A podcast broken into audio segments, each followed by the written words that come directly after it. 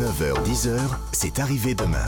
Frédéric Tadei sur Europe Bonjour, bon dimanche. La Suède et la Finlande ont rompu avec une longue tradition de neutralité et ont demandé leur adhésion à l'OTAN. Une bonne nouvelle a priori, puisque ça nous fait deux alliés de plus. Mais ça n'est pas l'avis de Cyril Brett, qui s'inquiète de la disparition du concept de neutralité en Europe.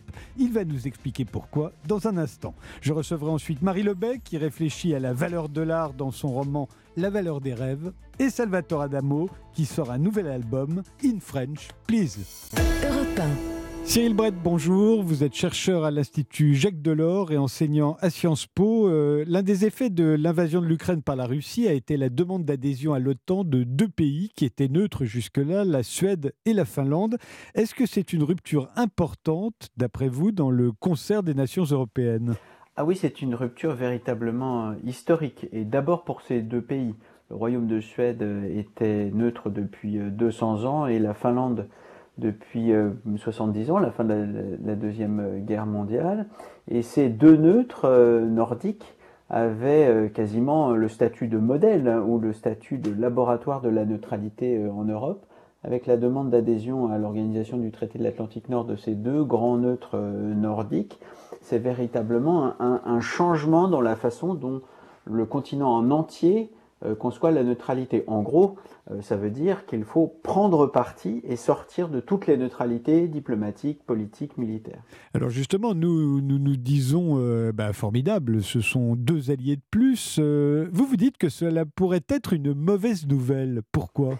Ben, tout dépend de la façon dont on conçoit la neutralité, c'est-à-dire le non-engagement dans euh, un conflit euh, armé, euh, l'impartialité de traitement à l'égard des, belligérants, parce que pendant la longue histoire stratégique européenne, les neutralités ont souvent été des protections contre la guerre, des protections par exemple pour la Confédération helvétique, des protections également contre la guerre civile, c'est le cas de la Suisse, mais c'est également le cas en Moldavie, où euh, la neutralité a servi à ne pas euh, résoudre la question euh, des dissensions internes. Et donc, la fin des neutralités en Europe, qui semble se profiler, est une lecture presque à courte vue de ce que c'est que la neutralité. Tout se passe comme si la Suède et la Finlande avaient lu le conflit ukrainien de la façon suivante être neutre, comme l'était, enfin, non engagé dans une alliance militaire, comme l'était l'Ukraine, ce n'est pas du tout être protégé, c'est au contraire être vulnérable. Or, euh, deux siècles de relations diplomatiques euh, en Europe, que ce soit euh, pour l'Irlande, que ce soit pour l'Autriche, que ce soit pour la Finlande, la Suède, la Moldavie, je l'ai mentionné, la Serbie également, ça peut également dire des protections pour cet État et s'engager à ne pas rejoindre une alliance militaire, ça peut également protéger contre une agression extérieure. Tout dépend en fait euh, de savoir si on considère la neutralité comme une hypocrisie, comme une naïveté, ou on crée, au contraire comme une façon particulière de s'engager dans les relations internationales en s'interdisant la guerre. C'est vrai que la neutralité ne se traduit pas de la même façon pour tous. hein. Il y a des nuances entre la Suède, la Finlande, la Suisse, l'Autriche, la Moldavie ou l'Irlande. Oui, les, les neutralités, euh, le non-engagement dans une alliance militaire, le non-engagement dans un conflit, le non-engagement dans le commerce euh, des armes, le non-engagement dans des politiques de, sanctions, est très profondément lié à l'identité politique interne euh, des euh, pays. Pour la Suisse au XIXe siècle, ça a été garantir la solidarité entre les communautés linguistiques, les, les, les- communautés euh, confessionnelles, et puis empêcher que la Suisse ne, ne- continue à être le terrain d'affrontement des grandes puissances qui l'entouraient. Pour la Finlande ou pour euh, l'Autriche, ça a été une façon de se protéger de l'URSS.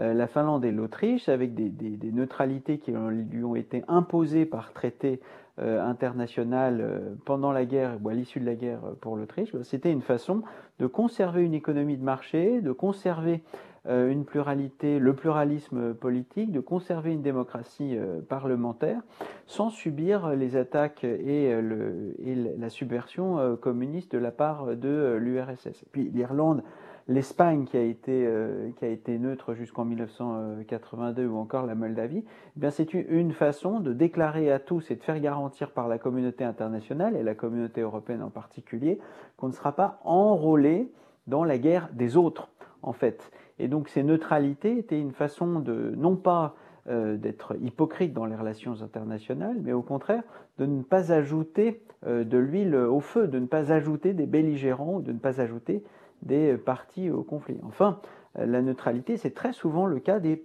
petits pays ou des pays qui ont une petite puissance militaire et qui, à la différence du Royaume-Uni, de la France, euh, de l'Allemagne, ne peuvent pas se permettre d'avoir euh, des forces armées euh, qui leur permettent d'engager des conflits et qui ne veulent pas s'engager dans des conflits en raison de leur position géographique. C'est le cas notamment de la Finlande, hein, qui partage plus de 1000 km avec la Russie de frontières. L'Ukraine, si elle avait été neutre, ça l'aurait protégée à votre avis? Écoutez, c'est toute la question.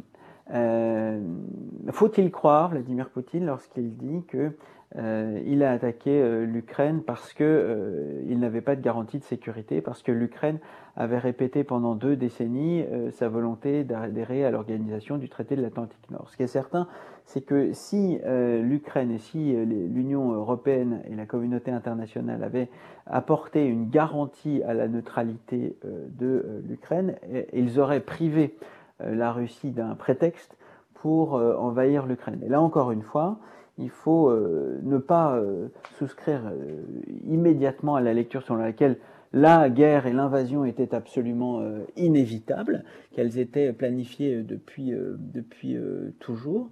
On aurait pu trouver un, compromis qui respecte la souveraineté de l'Ukraine, qui aurait euh, protéger les populations euh, civiles euh, ukrainiennes en donnant à l'Ukraine un statut internationalement garanti pour ses frontières. Mais de toute façon, maintenant, cette question aussi intéressante et importante soit-elle close, il est trop tard. les dizaines de milliers de morts, l'annexion illégale de provinces, de quatre provinces orientales de l'Ukraine euh, ont complètement changé euh, la façon dont la question euh, est posée. Et la question qui se pose à l'Ukraine n'est plus de savoir si elle doit être neutre ou elle doit s'engager dans une alliance militaire, mais comment elle peut se défendre. On fait une pause, Cyril Brett. on revient tout de suite à cette question de la neutralité en Europe qui est en train de sérieusement rétrécir. 9h, 10h, c'est arrivé demain.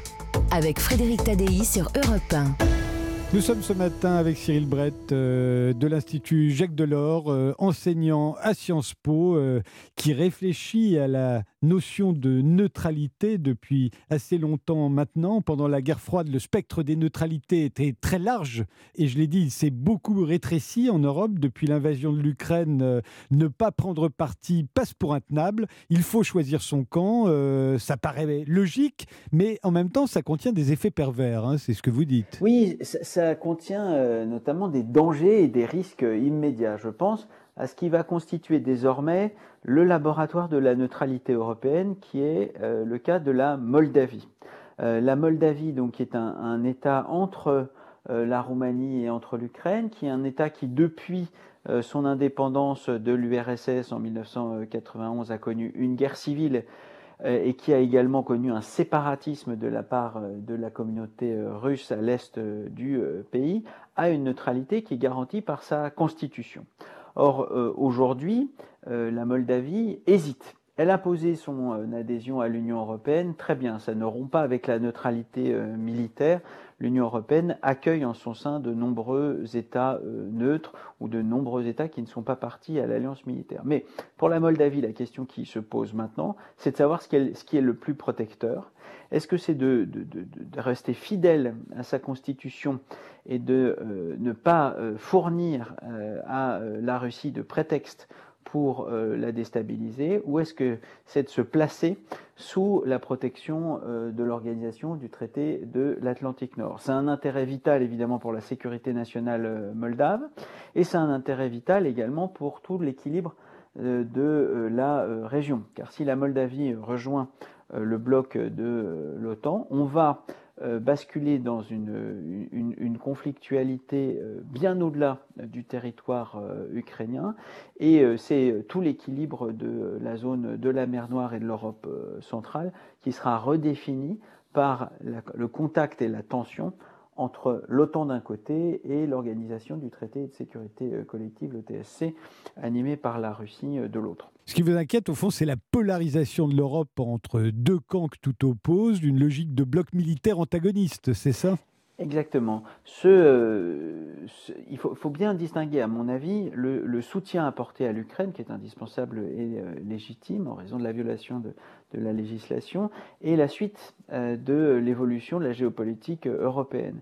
Avec la disparition des neutres, avec la disparition des non-alignements, avec la disparition des désalignements, avec la disparition des États tampons et des États euh, médiateurs, euh, on aura un paysage géopolitique qui sera structuré entre, d'une part, euh, une Russie euh, revancharde et fermée, et d'autre part, euh, une, OTAN parfaitement soudée autour du leadership américain.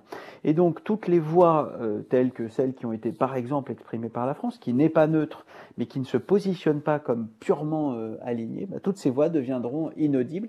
Et donc, c'est la capacité, en fait, à établir des ponts à établir des, compromis, ce qui est l'objet même de la diplomatie, qui sera remise en cause. Et vous dites que ça donnerait raison à la Russie qui, justement, invoque sa zone d'influence. Oui, en fait, en fait c'est la rhétorique russe euh, depuis euh, deux décennies euh, maintenant.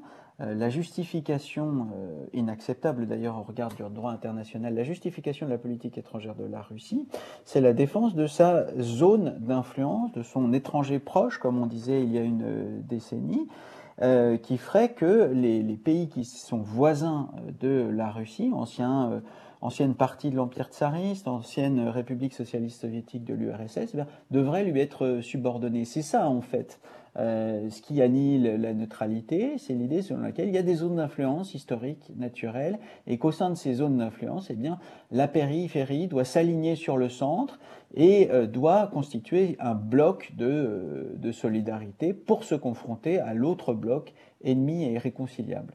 En même temps, on pourrait penser que c'est de la politique de dissuasion, de sentir qu'il y a un bloc soudé, même autour d'un leadership américain, face à la Russie, ça la dissuade.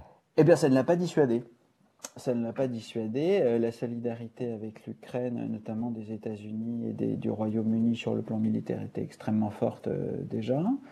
Euh, et ça ne l'a pas dissuadé de lancer, son opération militaire, et ça ne la dissuade pas actuellement de continuer, une opération militaire, y compris contre les populations civiles.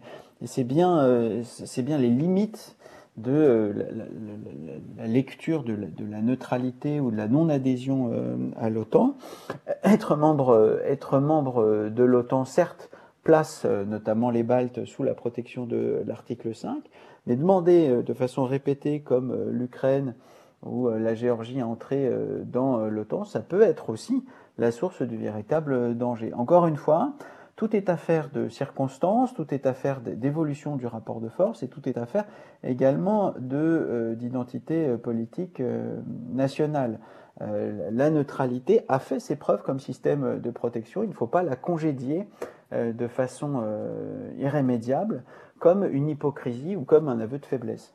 Je vous remercie Cyril Brett d'avoir été mon invité sur Europe 1 ce matin. Je rappelle que vous êtes chercheur à l'Institut Jacques Delors et enseignant à Sciences Po. Merci. Et puisqu'on parle de neutralité et d'alliance militaire, euh, je signale que Christophe Ondelat emmènera euh, toute la semaine prochaine euh, ses auditeurs au plus proche des soldats d'élite, des forces spéciales. On n'arrête pas de parler des forces spéciales dans les films américains, mais nous aussi, en France, on a nos forces spéciales. Il sera question lundi des commandos de marine et mardi et mercredi des forces spéciales, mais des forces spéciales françaises. Voilà, c'est du lundi au samedi de 14h à 15h avec Christophe Ondelette. Et dans un instant, on retrouve Marie Lebet pour son roman La valeur des rêves. 9h-10h, c'est arrivé demain. Frédéric Tadei sur Europe 1. Bonjour Marie Lebet. Bonjour. Vous publiez La valeur des rêves euh, aux éditions Léo Cher. C'est l'histoire d'un commissaire-priseur qui découvre par hasard dans un club de vacances du midi de la France une œuvre d'Alexandre Calder, euh, complètement inconnue, qui sert de séchoir à des maillots de bain. Il s'agit d'un stabile composé de plusieurs plaques de métal, comme Calder en a fait un certain nombre. Hein. Il y en a un place de la Gare à Grenoble, il y en a un rouge de 16 mètres de haut euh, à Chicago, un autre à la Défense. Bon, votre commissaire-priseur estime euh, à 5 millions de dollars au bas mot. Euh, ça semble toujours cocasse que des gens aient chez eux, sans le savoir, des œuvres d'artistes célèbres. Et pourtant, ça arrive assez souvent, hein, plus souvent qu'on ne le croit. hein. Euh, On se souvient du, du Caravage qu'on a retrouvé dans un grenier. Bien sûr. Euh, mais là, c'était dans un club de vacances. Et en fait, et donc, les, je pense que le personnel du club de vacances ne savait pas ce que c'était. Vous en parlez comme si c'était vrai. Je me suis posé Mais la question. C'est vrai, hein En fait, c'est vrai. c'est vrai. Je suis partie de, de ce, c'est pas un fait divers, mais de, j'ai effectivement un copain qui a découvert dans un club de vacances des années 50 euh, les anciens VVF. Alors, dans votre roman, euh, la holding qui possède le club de vacances est d'accord pour euh, vendre le Calder. Le problème, c'est qu'on ne peut pas le vendre comme ça. hein. Il faut des preuves. Mais des preuves de quoi? Bah, les- il faut avoir son pédigré. On peut pas parce que ça peut être un faux, parce que euh, il faut Il a pu authentifier. être volé. il a pu être volé, donc il faut trouver euh, des preuves. Euh, sauf que la loi dit que quand un objet reste à la même place pendant 40 ans, il, appartient De fait. de fait à la personne. Donc en l'occurrence, là, le- comme le Stabile était dans le club de vacances depuis plus de 40 ans, il appartenait au club de vacances. Mais il fallait le prouver, donc il fallait retrouver des photos, des documents qui, qui oui, et que surtout, on se demande comment euh, un Calder a pu arriver dans un club de vacances et surtout être oublié au point de servir de porte-serviette. Ah bah, c'est ça qui est fascinant parce que chacun, euh, les gens s'intéressaient pas à ça, ils trouvaient ça très moche, quoi. En plus, Bah, sûrement, ouais. sans doute. Vous êtes allé vraiment sur place euh, C'est Ah, bien vous la, la jeune femme qui enquête? Euh, c'est moi, euh, oui, c'est sûr. En mieux. Euh, oui, bien sûr, j'ai été là-bas et euh, euh, j'ai enquêté et j'ai lu tous les bouquins possibles et inimaginables sur Calder. Mais euh, après, j'ai dû oublier tout ce que j'ai lu parce que euh, euh, quand j'ai commencé ce livre, je ne connaissais rien à l'art contemporain, rien à Calder. Et donc, ça a été un parcours initiatique.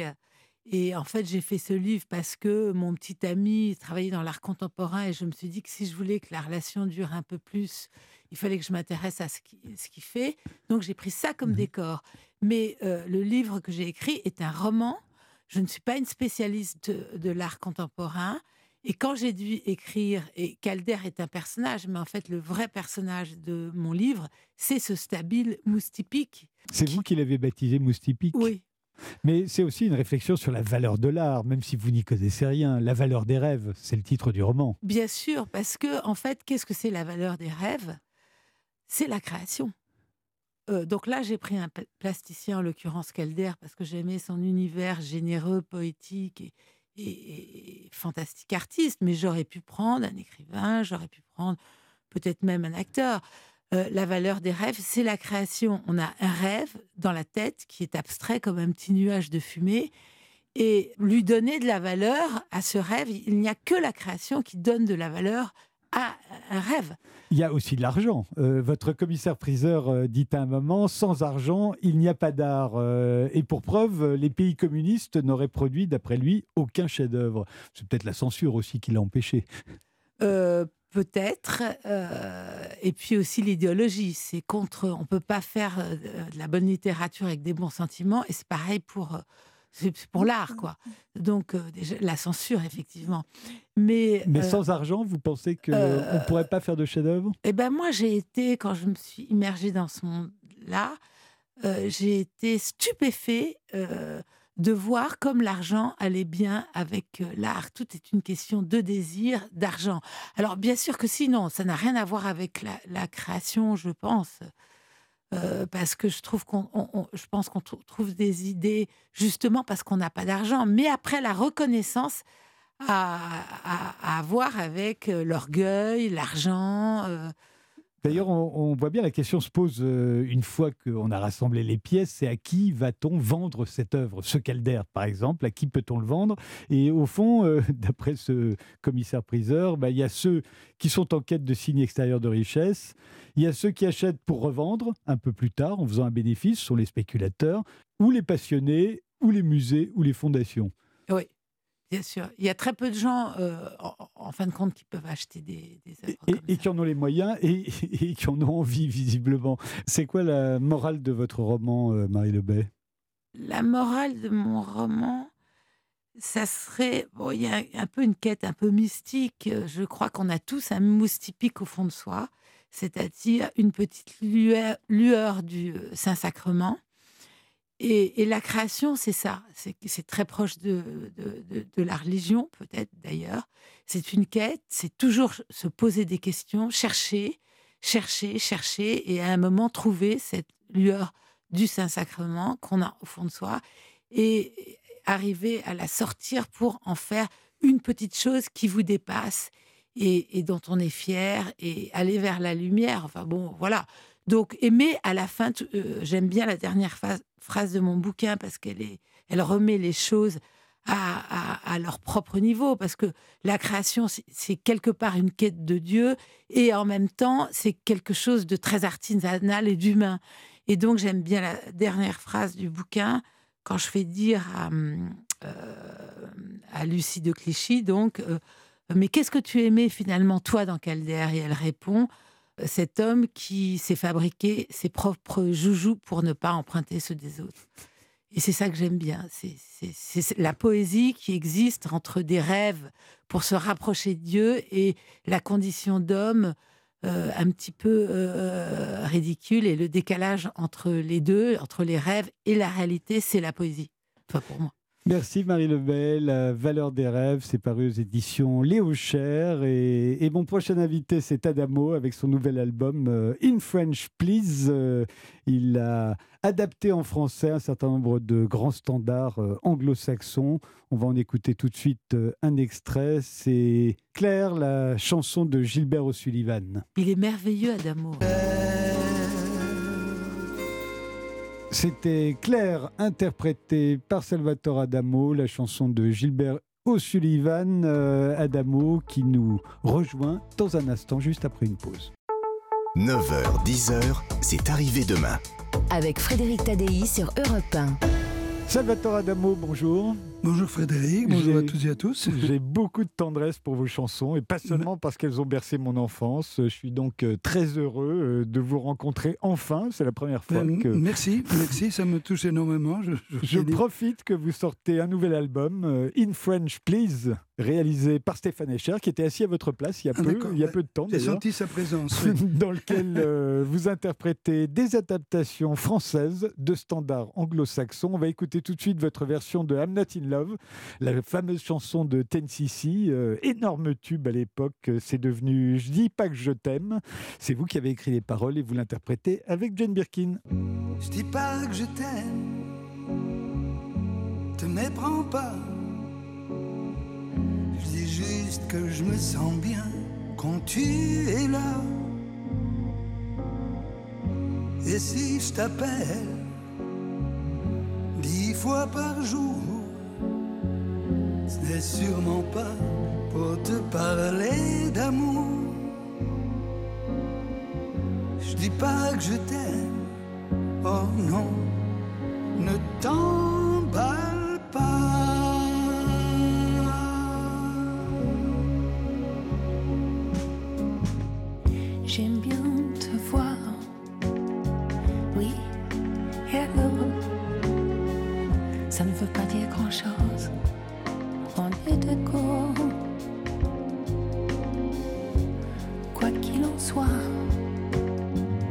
Garde-le pour toi. Pas la peine de le crier sur les toits. Je dis pas que je t'aime, oh non, ne l'oublie pas. Salvatore Damo, euh, les reprises en français, euh, en général, on brode sur le thème de la chanson originale, mais on, se permet beaucoup de libéralité. Vous, vous avez voulu euh, vraiment respecter le texte et ses intentions. Dans celle-ci, oui, absolument. C'est cette façon pudique, machiste de nier l'amour alors qu'on en est complètement imprégné. On va voir ce que vous avez fait avec Bob Dylan. Oui. Hein, I Want You, qui devient Je te veux.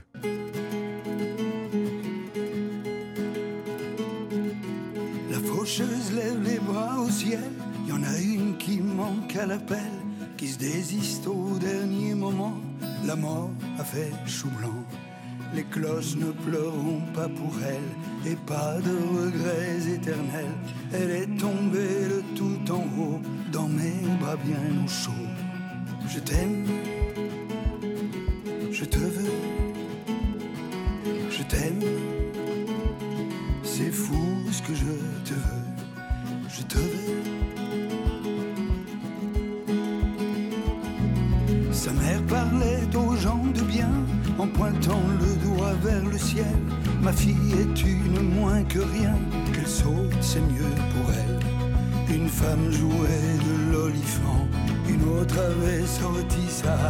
Le maire a collé les passants, très fier de son écharpe. Je t'aime,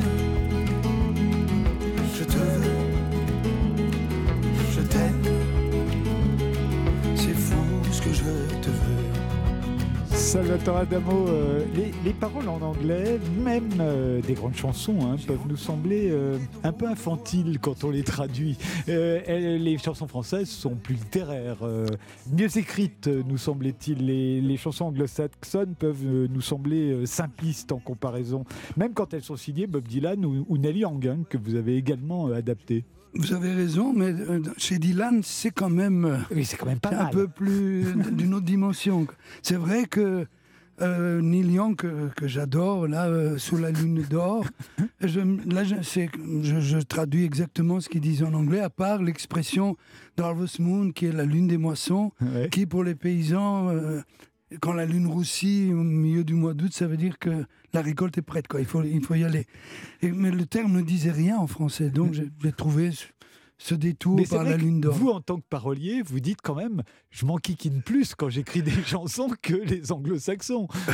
Ils, Oui. ils fonctionnent plus par image. Oui, c'est vrai que dans pas mal de chansons anglo-saxonnes, la voix est utilisée un peu comme un instrument. Et il y a, il y a des mots qui reviennent dans, dans des milliers de chansons. I love you, my, my dream come true. On n'oserait pas le faire en français. Non, on n'oserait pas. Je- je- vous avez raison. Ce qui est amusant, c'est qu'au début des années 60, vous tranchiez par rapport au Yéyé, qui avait pourtant le même âge que vous. hein, vous étiez la même année que Johnny Hallyday, parce que vous étiez auteur, compositeur, interprète. Vous ne vous contentiez pas de reprendre des tubes anglo-saxons. Vous écriviez et vous composiez vos propres chansons. Vos chansons, c'était les vôtres. C'est marrant que maintenant, aujourd'hui, Oui, c'est vous la, la commenciez. démarche inverse. Mais je me disais, euh, en, en fait, que euh, quand j'ai présenté mes maquettes à la guitare à l'arrangeur de l'époque, Oscar Saintal, en 1963, j'espérais avoir le son des yéyés. Parce que moi, j'écoutais de la musique anglo-saxonne, je Ah oui. déchiffrais les accords de- d'Elvis Presley, de Roy Orbison, des Everly Brothers que, que j'adore. Et, et puis, j'ai eu des violons et, et accordéons de temps en temps. Euh, je me suis dit, ça y est, c'est râpé. Et finalement, c'est parti. Et euh, avec, euh, avec tout ce qui est arrivé, je suis obligé de remercier Oscar Saintal de m'avoir donné une couleur et une identité musicale. On fait une pause, Salvatore Oui. Adamo. On revient justement là-dessus, à quel point euh, vous tranchiez avec votre génération. 9h, 10h, c'est arrivé demain. Frédéric Tadei sur Europe 1. Nous sommes ce matin avec Salvatore Adamo qui sort un nouvel album, In French Please, euh, dans lequel il- reprend euh, des standards de la pop anglo-saxonne euh, qu'il a adapté en français. Un exercice tout à fait nouveau pour quelqu'un qui a toujours été un auteur, compositeur, interprète et quelqu'un en plus qui, quand il a débuté au début des années 60, ne semblait pas justement influencé par le rock anglo-saxon, ni par son phrasé, ni par son rythme. Vous aviez beau être un Belge d'origine italienne, euh, vous étiez un chanteur typiquement français. Absolument, mais j'ai sans doute bien caché mon jeu, oui. parce que j'étais tout imprégné de, de musique anglo-saxonne, mais aussi de musique italienne. Euh, mélodiquement, je suis italien ben, jusqu'au bout des ongles. Et même de- du point de vue des arrangements, d'ailleurs, ça se sentait un Au, peu. au début, au Oui, au début, début. euh, oui, c'est vrai, il y avait les violons. euh, Bon, il y avait les, les envolées qui, pour moi, restent importantes. On écoute une chanson de vous, mais d'hier. Elle s'appelle J'aime. Ça a été Oui. un énorme succès à l'époque. Et ça, c'est typiquement français quand Absolument, on vous écoute. absolument. Même s'il y a un petit côté slow de l'été italien. C'est vrai. J'aime quand le vent nous taquine, quand il joue dans tes cheveux, quand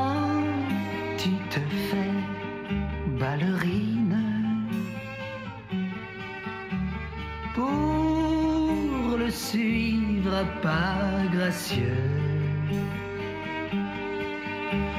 J'aime quand tu reviens ravi pour te jeter à mon cou. Salvatore Adamo, euh, vous aviez une voix qu'on trouvait bizarre à vos débuts, paraît-il. Euh, les programmateurs de radio hésitaient à vous, à vous diffuser. Il paraît que vous- c'est le jukebox, en fait, qui a fait votre succès. Oui. D'ailleurs, pour la radio belge, pour passer sur les ondes, il fallait passer devant un jury et j'avais été refusé pour voix désagréable.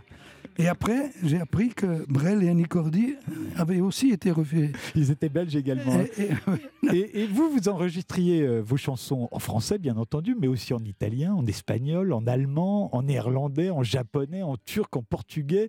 Est-ce qu'elles étaient fidèlement traduites euh, ou c'était n'importe quoi? Est-ce que vous saviez ce que vous chantiez? En italien, oui, j'en ai même adapté plusieurs moi-même. Euh, en, en espagnol aussi.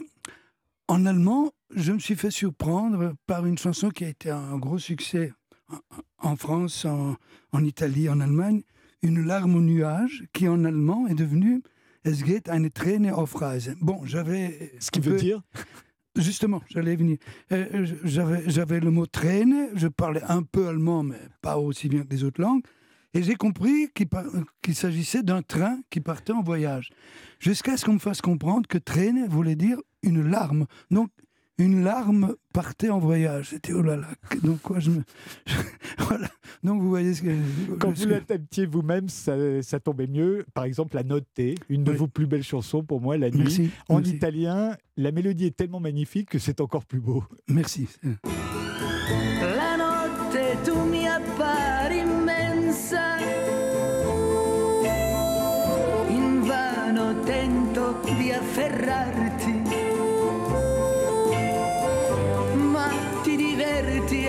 a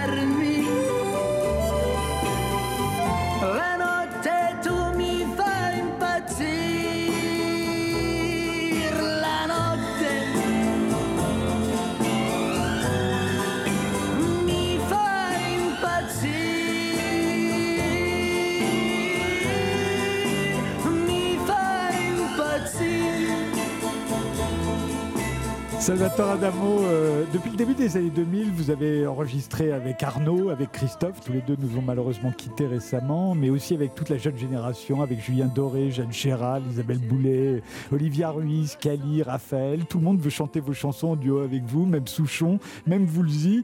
Mais qu'est-ce que vous avez fait pendant les années 80-90 Vous qui étiez une immense vedette, vous aviez l'air d'avoir pris du recul, d'avoir pris votre retraite.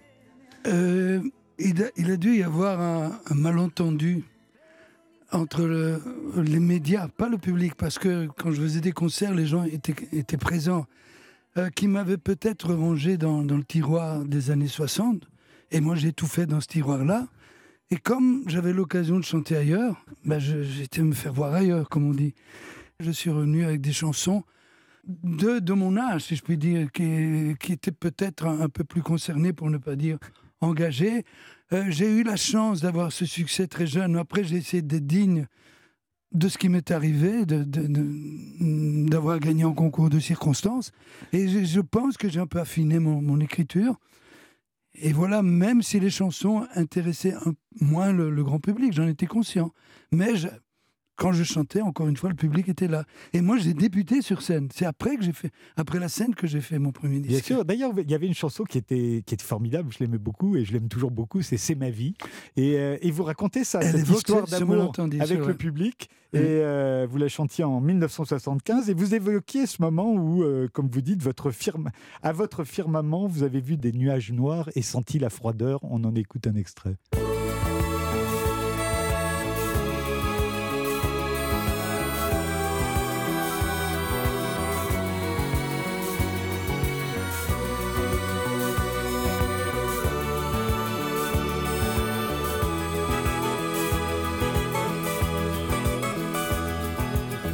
Notre histoire a commencé par quelques mots d'amour. C'est fou ce qu'on s'aimait. Et c'est vrai, tu m'a donné les plus beaux de mes jours, mais je te les rendais. Je t'ai confié sans pudeur les secrets de mon cœur, de chanson en chanson. Et mes rêves, et mes je t'aime, le meilleur de moi-même, jusqu'au moindre frisson. C'est ma vie, c'est ma vie. Je n'y peux rien, c'est elle qui m'a choisi. C'est ma vie, c'est pas l'enfer, c'est pas le paradis.